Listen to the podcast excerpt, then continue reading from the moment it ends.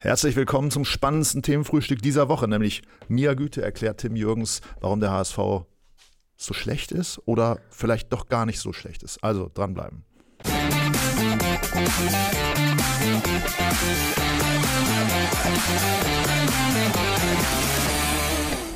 Oh, Tim, da Ich hast du die. Messlatte jetzt hochgelegt. Ja, äh, weil ich weiß, du bist immer wahnsinnig gut vorbereitet und du hast auch, Naja. äh, du, du hast ja sozusagen nicht nur äh, das letzte Spiel äh, in, in, in jeder Nuance äh, aufgesogen, sondern du kannst ja auch, es ist ja nachhaltig, was du hier von dir gibst. Also insofern, ich meine das ernst, ich wirklich, ich freue mich darüber, wenn ich mit dir hier sitze und wir über den HSV reden, weil du mir ja, ich gebe es ja zu, ich schaue nicht mehr jedes Spiel, ich habe manchmal auch keine Zeit dazu und insofern freue ich mich immer, wenn du mir da nochmal ein paar Einblicke gibst. Also, ich lese. So viel verpasst hast du nicht am Wochenende, was den HSV angeht. also Moment, ich habe zwei Glatzel-Tore verpasst. Ich habe es jetzt Ja. mit, mit 50 Treffern, ne, 51 Treffern, ist er jetzt ja äh, Rekordtorschütze der zweiten Liga, war glaube ich vorher schon, aber ähm, äh, diese zwei Tore haben nichts gebracht. Ähm, ja, beziehungsweise man dachte kurz, sie würden was bringen. Also das ist ja, das ist ja das Schöne beim HSV. Mhm. Erst wird einem der Zahn gezogen, dann geben sie einem wieder Hoffnung, nur damit dann zwei Ex-Hamburger ausgerechnet natürlich, Finn Ja. Porat und Fiete Ab. An der Stelle HSV bildet aus unsere Jugendarbeit, äh, Jugendarbeit wow. Ähm, dann endgültig den Stecker ziehen. Es ist, ähm, es war ein ernüchterndes Spiel, weil ich habe nichts erwartet. Angstgegner Kiel. Ich glaube, Mhm. wir haben irgendwie die von den letzten zehn Spielen neun irgendwie nicht gewonnen. Ich glaube Das 11, ist 10, ja- ne? 11 und 1 haben wir genau. Irgendwie, Von 11 Spielen 1 irgendwie gewonnen, sowas. Und das ist ja schon mal eine Statistik, die man als jedes Jahr Aufstiegsaspirant erstmal nicht so geil findet. Insofern, ja, man fährt nach Kiel, es wird schwer, aber irgendwann denkt man dann ja doch, vielleicht will man auswärts mal wieder ein Spiel gewinnen, weil das ist ja das große Thema beim HSV aktuell. Sechs, Heim, äh, sechs Heim, Heimspiele, sechs Siege, sieben Auswärtsspiele, nur ein Sieg gegen Hannover 96. Und ähm, wir hatten ja gestern schon in der Redaktion ein bisschen drüber gesprochen. Ich habe da auch einen Text drüber geschrieben.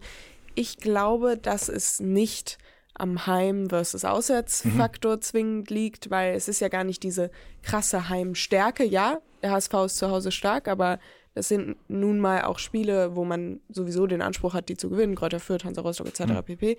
Aber es sind, ist erst vor allem auswärts schwach. Und da fragt man sich dann natürlich, woran das liegt. Da gibt es ein paar mehr Gründe. Tim Walter hat auch auf der PK danach gesagt, ja, auswärts laufen wir immer weniger, wir zeigen mehr, weniger Intensität als der Gegner zu Hause immer mehr. Man ist jetzt, glaube ich, gegen Kiel zehn Kilometer weniger gelaufen als, als Oha. die gegnerische Mannschaft, was schon keine geile Statistik ist für den HSV. Ähm, es ist aber auch ein bisschen meiner Meinung nach, und das ist jetzt nur meine persönliche Interpretation der ganzen Situation, Deswegen sitzen wir hier. Exakt. Ähm, bisschen Spielplan. Vielleicht liegt es gar nicht an auswärts, sondern vielleicht liegt es an den Gegnern, die eben zufälligerweise auswärts waren, weil alle drei Aufsteiger, Wiesbaden, Osnabrück, Elversberg, nur gegen Wiesbaden konnte man einen Punkt holen. Osnabrück, Elversberg, beides verloren gegangen. Dann noch äh, Lautern, die jetzt auch nicht zwingend Ballbesitzfetischisten sind, um es mal so auszudrücken. Und auch so eine Mannschaft wie, wie ähm, Kiel, hat jetzt ein bisschen umgestellt. Also die haben es nicht ganz so gemacht wie Wiesbaden und Osnabrück, dass die so super tief verteidigt haben, aber normalerweise spielt Kiel auch mit einer Fünferkette und ist durchaus äh, recht offensiv unterwegs. Und die haben den HSV auf jeden Fall auch erstmal kommen lassen, haben äh, umgestellt auf, ein, auf, auf eine Viererkette und das hat ganz gut geklappt gegen den HSV, weil es nun mal, und das ist kein, kein Geheimnis, beziehungsweise es ist ein offenes Geheimnis, seit Walter beim HSV ist, dass es gegen tiefstehende Gegner, die eine defensiv disziplinierte Ordnung irgendwie mitbringen, nun mal schwer ist für den HSV, da Lösungen zu finden Aber darüber, finden. darüber reden wir jetzt schon in der dritten Saison, ne? Mit Das äh, Tim stimmt, Walter. Und jetzt, ich fasse mal kurz zusammen, was du gerade gesagt hast. Also erstmal, äh, da sagt ein Trainer, äh, es fällt auf, dass wir auswärts zehn Kilometer weniger laufen. Ja. Entschuldigung mal, also das ist, äh, das ist zwar eine Feststellung, aber die kann ich natürlich von einem Übungsleiter dann so nicht, äh, so nicht durchgehen lassen, weil äh, dann sollte er doch sich mal überlegen, warum das Ja. ist und was man dagegen tun kann. Und offensichtlich, wenn die Laufbereitschaft bei einigen nicht so hoch ist, dann muss man vielleicht auch umstellen. Zweite Sache, sie sind ja jetzt wieder zurückgekommen. Äh, 81. Minute, glaube ich, war das zweite Tor von Glatze, als es 2-2 stand, so um die 80. Minute auf jeden Fall. Und ähm, ich hatte den Eindruck, er stellt auch ein bisschen um. Er hatte das Gefühl, jetzt haben wir sie im Sack. Und es passierte genau das Gegenteil, weil auch da war Kiel wieder weitaus äh, disziplinierter mhm. und man hätte ja auch ein Stück weit gewarnt sein müssen. Äh, dass da vielleicht auch in der Mannschaft die Motivation noch mal ein bisschen besonders groß ist gegen den HSV von einigen Spielern.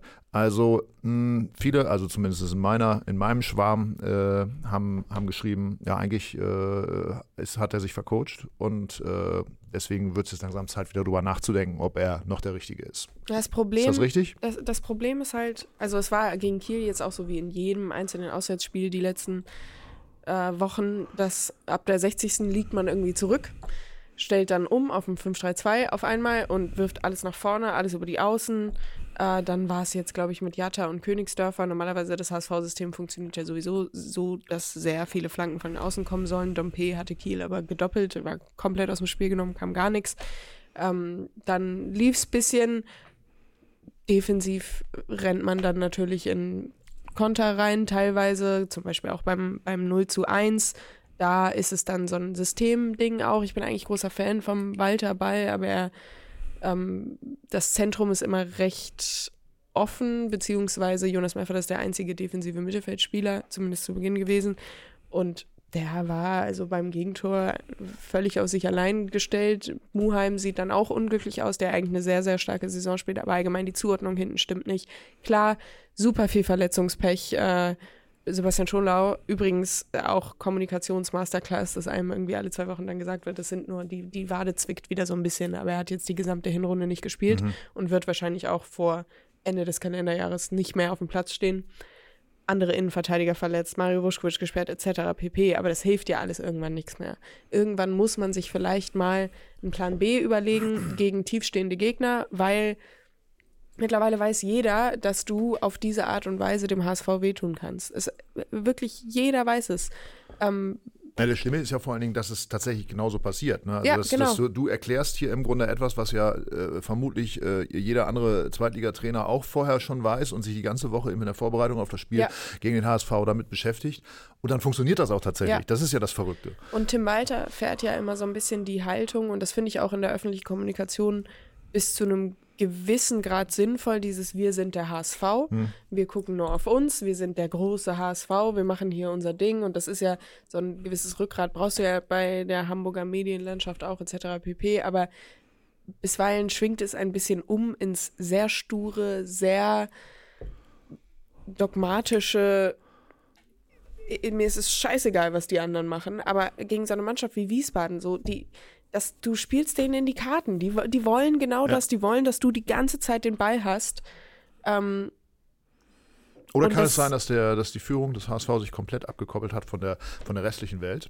Weil das haben wir ja früher anders gehabt. Da wusste, durfte ja jeder mitreden, auch der Aufsichtsrat und so weiter und so fort. Und jetzt hat man ja seit ungefähr zweieinhalb Jahren den Eindruck, das machen Jonas Bolt und Tim Walter und ein paar mhm. andere da so unter sich aus. Und es ist vielleicht wirklich ein bisschen so, dass sie sagen, ähm, wir sehen unter der Woche so und so läuft es auf dem Trainingsplatz, ähm, so wirkt er auf die Spieler ein, so kommt er an.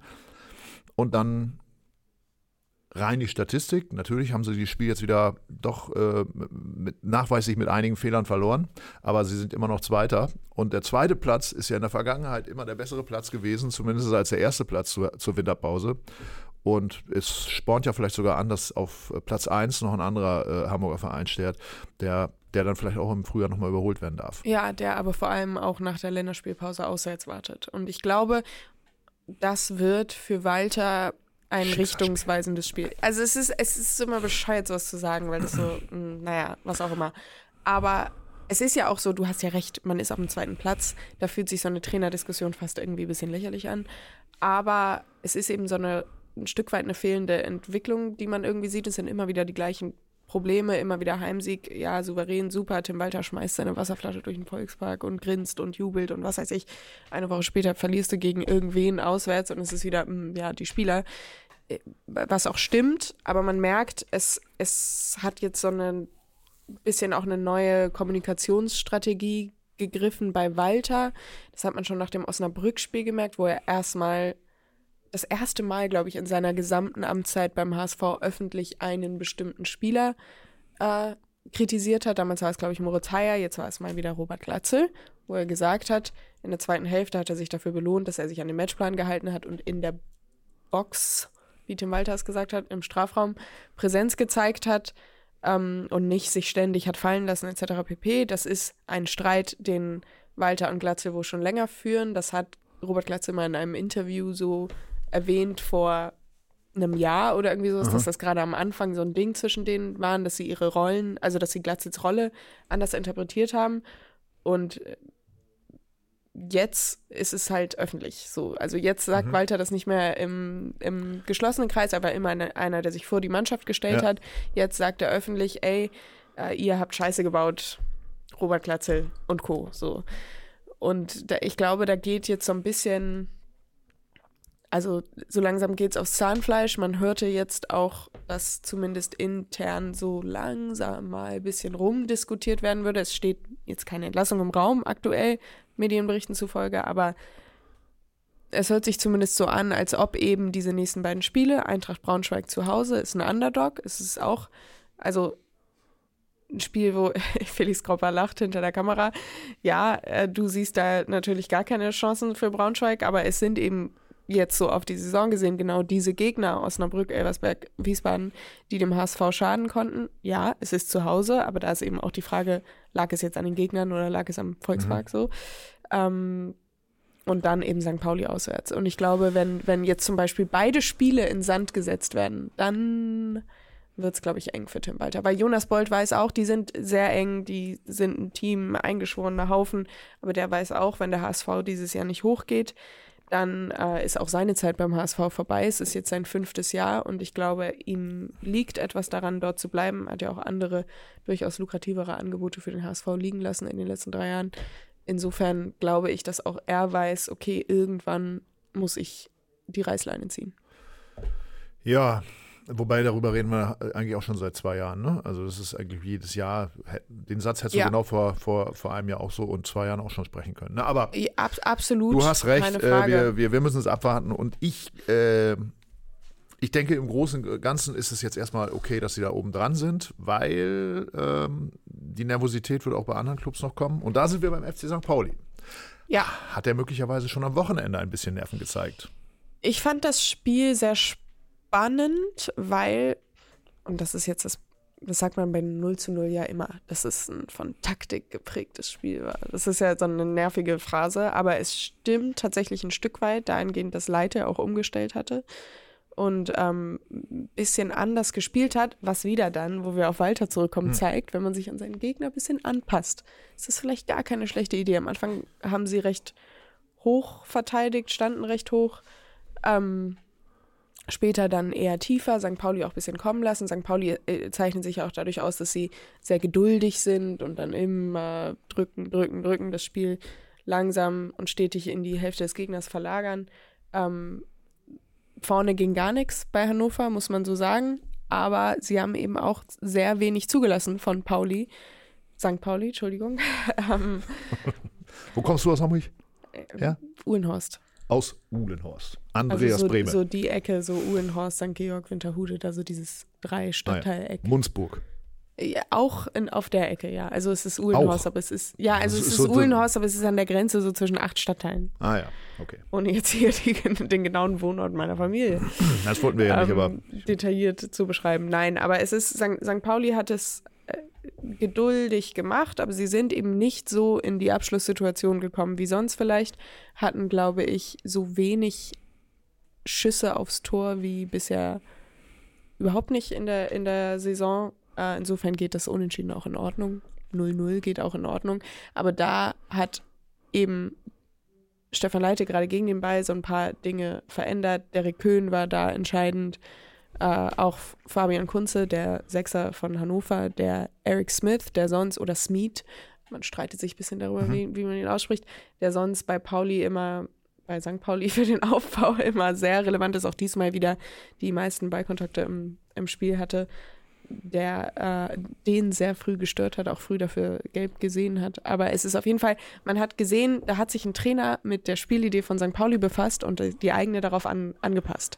Und das ist halt das, was ich bei Walter zum Beispiel ein bisschen vermisse. Ich habe das gestern hier schon mal gesagt, irgendwie fällt auf, dass die Vereine in der, auch in der zweiten Liga mehr Geduld mit ihren Trainern haben als in der Vergangenheit, gerade namentlich Hannover. Äh, Stefan Leitl hat Stimmt. ja noch eine sehr harte Saison hinter sich gehabt. Also da war ja eigentlich für mich klar, lange wird er das nicht durchhalten mit, mit diesen Ergebnissen. Man hat mit ihm weitergemacht und jetzt scheint sich das auszuzahlen eigentlich für den norddeutschen Fußball. Und das freut uns ja dann irgendwie dann doch, auch wenn St. Pauli natürlich immer so eine Frage ist, wenn der HSV gemeinsam aufgeht. Ich fände es super, wenn beide aufsteigen. Ich finde es total super. Ich sage es jetzt ganz offen mal hier, um auch mal eine Haltung zu haben. Aber äh, dahinter haben wir Holstein Kiel mhm. und Hannover 96, die ersten vier ja. Plätze, spitzenmäßig. Auch die, also ich sag mal so, Erstens, ich will kurz klarstellen, mich würde es nicht in diesem Maße freuen, wenn auch St. Pauli aufsteigt. Mich würde es freuen. Zweitens, erste HSV. Die große Diskussion, ist Hannover Norddeutschland? Das ist ja auch noch so ein Fass, was man damit aufmacht. ähm, und dann, die Abstiegsplätze sind auch, das hat Felix Gropper in der Vorbereitung auf diese Sendung so treffend äh, beobachten können, auch die Abstiegsplätze sind nach dieser Logik in norddeutscher Hand mit Osnabrück und äh, Braunschweig. Also die Extreme der Liga sind norddeutsch. Ja. Und auch da muss ich sagen, ähm, gerade beim, äh, beim VfL Osnabrück finde ich spitze, wie sie mit Tobias Schweinsteiger weitermachen, weil er wirklich viel Pech gehabt, also sehr viele Spiele, äh, ge gefühlt fast jedes in der Schlussphase verloren, einige dann auch sehr hoch, aber ähm, äh, jetzt am Wochenende natürlich auch wieder sehr, sehr bitter für ihn. Und man, äh, auch da hat man ja eigentlich normalerweise äh, äh, eher schlechte Nerven, wenn es darum geht, um die Weiterbeschäftigung eines Trainers geht, aber da macht man weiter, das finde ich irgendwie gut auch der Aufstieg war ja schon so eine Herzschlaggeschichte. Äh, insofern, ich würde mich auch da freuen, wenn sich das irgendwann im Laufe dieser Saison nochmal auszahlt, dass der VfL ein bisschen weiter nach oben rutscht.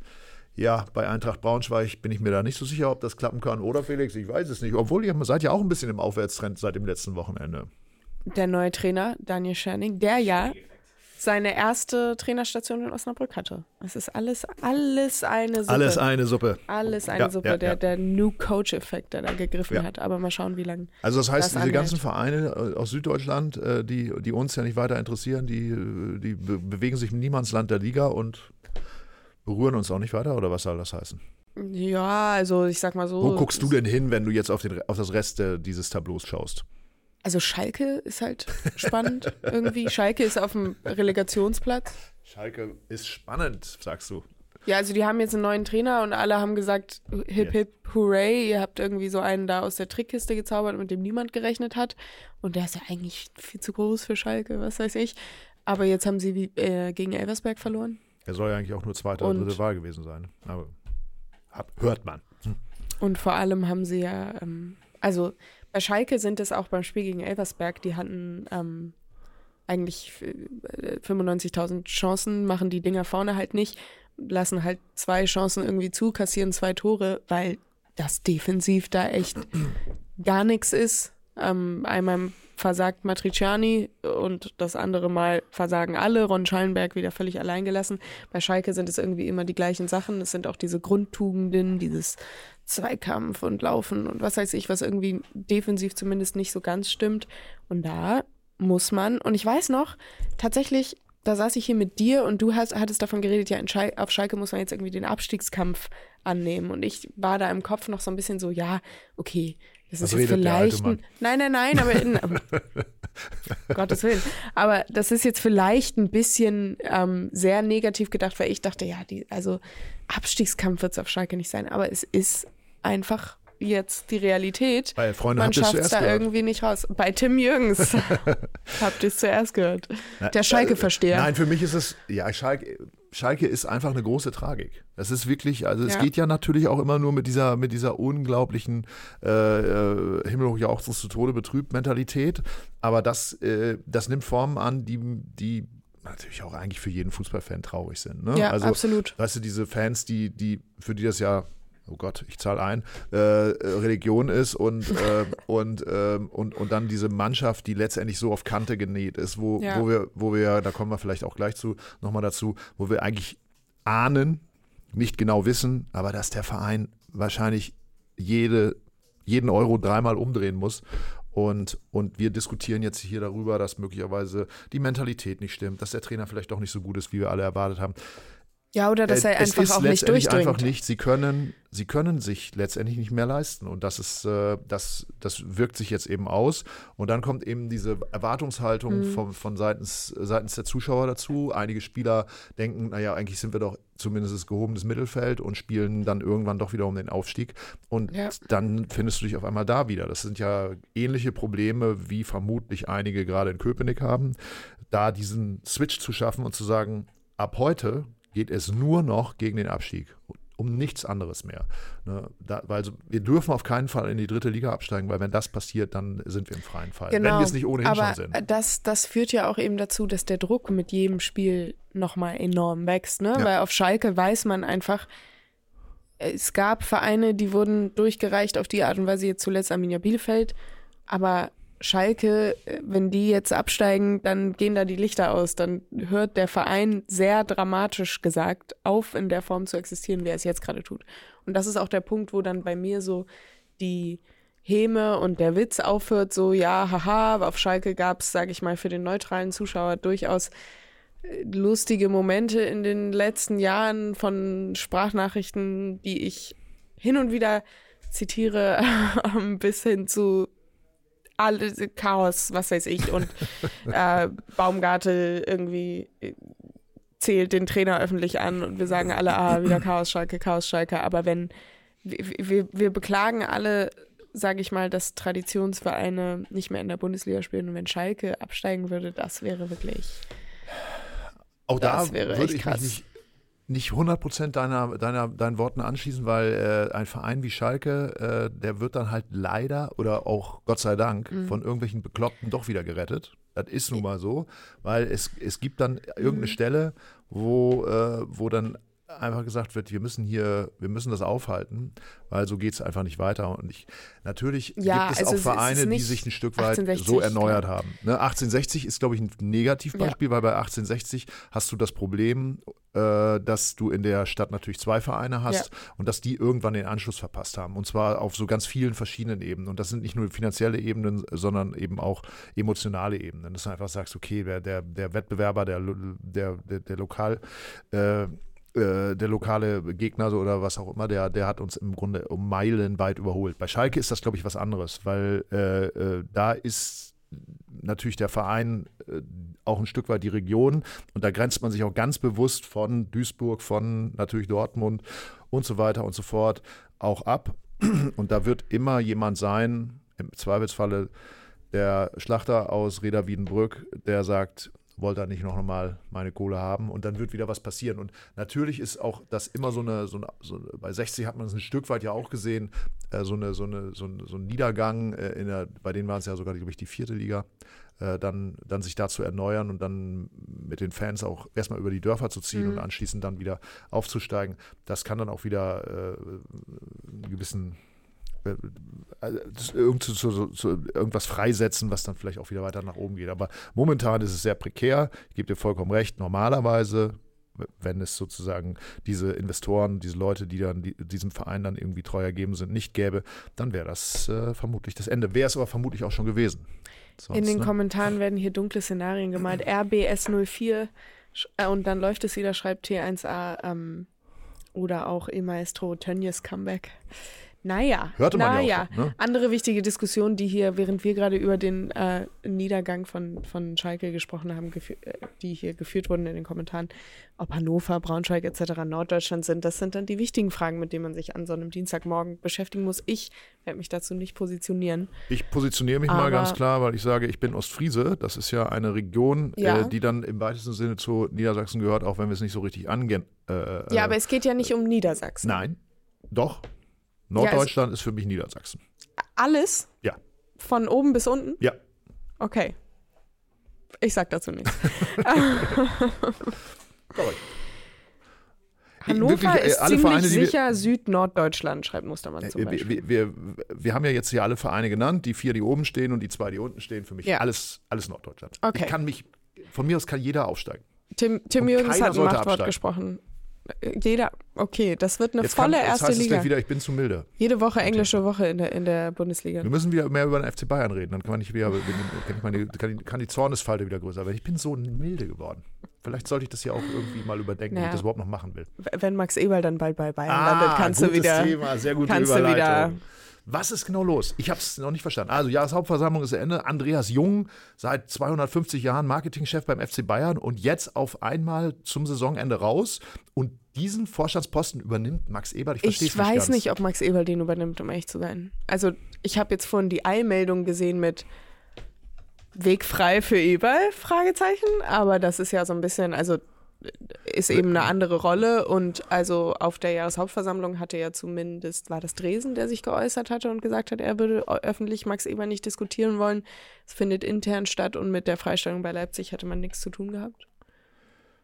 Ich weiß es nicht. Wenn, wenn, Also ich wenn meine, Jan das- ich Dresen meine, gesagt das- hat, ich dann meine, wird das so schon so gelesen sein. zu aber haben. ich glaube, äh, es, es klingt aber zumindest danach, dass etwas diskutiert wird, oder?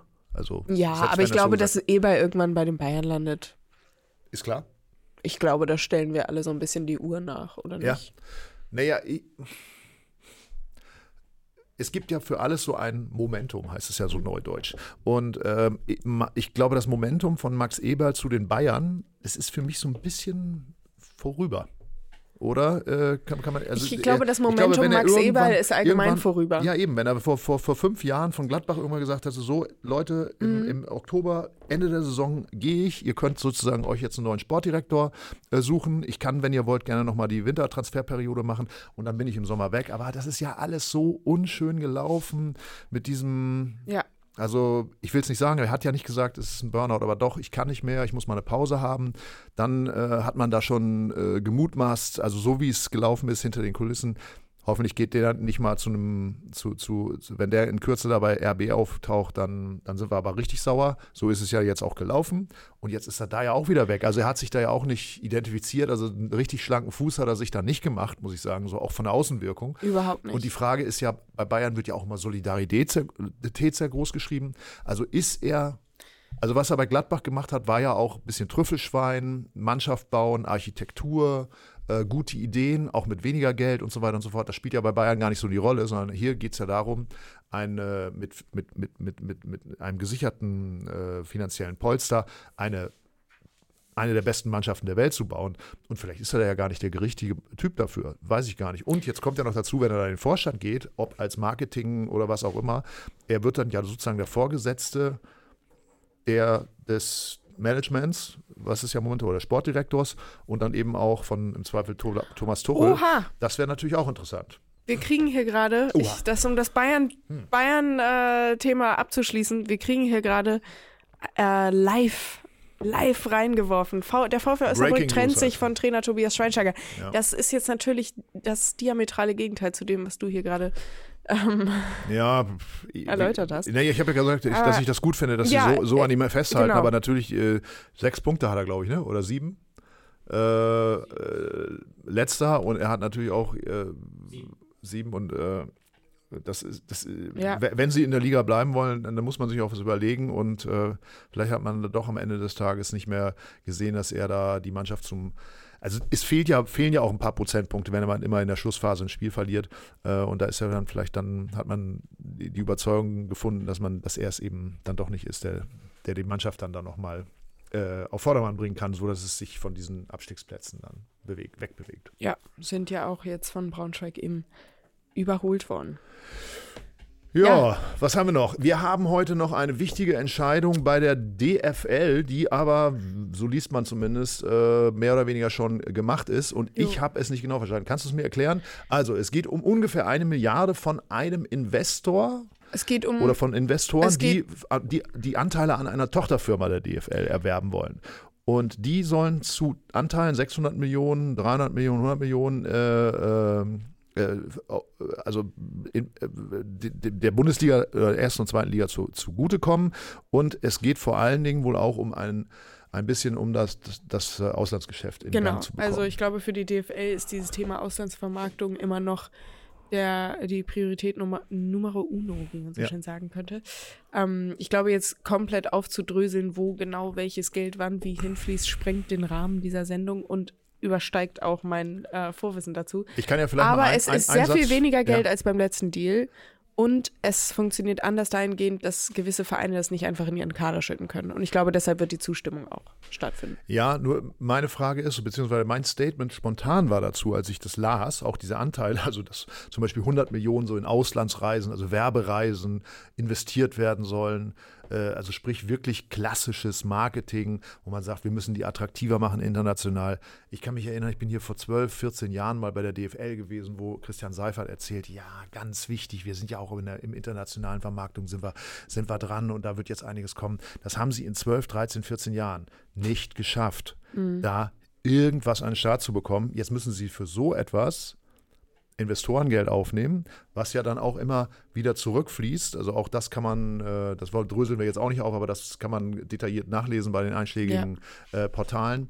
Ähm, also insofern, es ist eigentlich nur ein Kredit, ein, ein, ein, den sie bekommen. Äh, da geht es auch darum, dass die äh, Vereine ausgeschüttet sozusagen einen, einen Rückfluss haben des verlorenen TV-Gelds wohl, wenn ich es richtig verstanden habe, weil das TV-Geld ganz wichtig ist, gerade für die kleineren Vereine, mhm. um äh, weiterhin äh, wirtschaftlich tragfähig zu sein. Also für mich klingt das alles stark danach, dass die DFL, an welcher Stelle auch immer, äh, teilweise nicht so einen guten Job gemacht hat. Und das äh, finde ich äh, eigentlich deprimierend, weil uns wird ja auch immer vorgegaukelt, Premium-Produkt, Bundesliga, super, es wird immer mehr Kohle. Und wir wissen ja, der nächste TV-Vertrag wird höchstwahrscheinlich nicht mehr Geld erlösen, sondern eher deutlich weniger als der letzte. Und ähm, wir stellen fest, die Bundesliga verliert zunehmend an Boden im Vergleich zur internationalen äh, Konkurrenz. Und deswegen, ähm, auch wenn es jetzt schon ausgemachte Sache ist, dass diese Milliarde oder 900 Millionen, wie viel es am Ende des Tages werden, ähm, genommen werden, finde ich, ist eigentlich äh, ziemlich deprimierend, wenn ich mir das vorstelle, weil es zeigt auch, dass etliche Vereine, wenn alle zustimmen oder der Großteil der Vereine zustimmt, auf das Geld angewiesen sind, was auch damit zusammenhängt, nicht nur mit Corona zusammenhängt, sondern dass sie auch schlecht gewirtschaftet haben. Ich zitiere einfach mal Olsbrücken aus den Kommentaren. Mein Tipp an die DFL: Fernsehgelder gerecht verteilen, spannendere Liga, gleich mehr Zuschauer. Und damit machen wir das Thema, glaube ich, zu. Oha, Sonst ist. Da machst du es dir jetzt aber leicht. Um, und dann wird hinterher wieder ja, geschrien, oh, Champions League schon wieder in der Vorrunde raus. Ne? Hm, vielleicht sprechen die, die Kollegen morgen ja nochmal ausführlicher darüber, vielleicht auch nicht. Ähm, Felix, ich werfe mal einen kurzen Blick hinter die Kamera. Willst du das Trikot-Achtelfinale hier noch stattfinden lassen oder nicht? Nein, nein, alles raus, was Zeit kostet. Alles raus, was Zeit kostet. Wir sind schon längst drüber. Ja. Ja, wir sind schon ja, längst drüber. Ist jetzt hier der Tobias Schweinsteiger reingesegelt. Dafür, dafür, dafür äh, für Tobias Schweinsteiger einen solidarischen Daumen geben. Alle am besten mal. Daumen sowieso, egal ob Nord oder West oder Süd oder Ost, Exakt. wird hier geschrieben. Alle hoch. Die Daumen. Gebt doch einfach einen Daumen dafür, dass euer Trainer eures Vereins einfach im Amt bleibt. Und wenn nicht, dann geht Oder auch nicht im Amt bleibt. Ja. einfach Hilft uns eigentlich auch einen Daumen nach unten oder geht das gar nicht? Nee. Doch, Bringen die Leute nicht auf Ideen. nee, nee, nee, nur Daumen nach oben, bitte. Ist, ja. Nein, es muss also immer nur der Daumen nach also, oben. Also, ja, Daumen nach oben, Daumen nach oben auch für Tim Jürgens. Und natürlich Immer. für dich. Mir vielen Dank. Das war wieder. Äh, ich, es hat alle dir. Erwartungen, die ich hier quasi im Vor in der Vorsprache, äh, in der Vorrede äh, anmoderiert habe, ähm, sind erfüllt worden. Danke. Das äh, beruhigt mich natürlich ebenso. Ich es denke auch weiterhin mir wie immer ein dieses, Fest. über dieses Mittelfeld des HSV, was, so, was nicht besetzt ist. ja, wo Luis Holtby einfach mit so einem Querpass die ganze Abwehr ausspielen kann. Holtby, sehr starkes Spiel gemacht. Luis Holtby. Den hat man auch vom Hof gejagt. Aus. Ja. So In diesem Sinne. Bis morgen. Ähm, einen schönen Dienstag.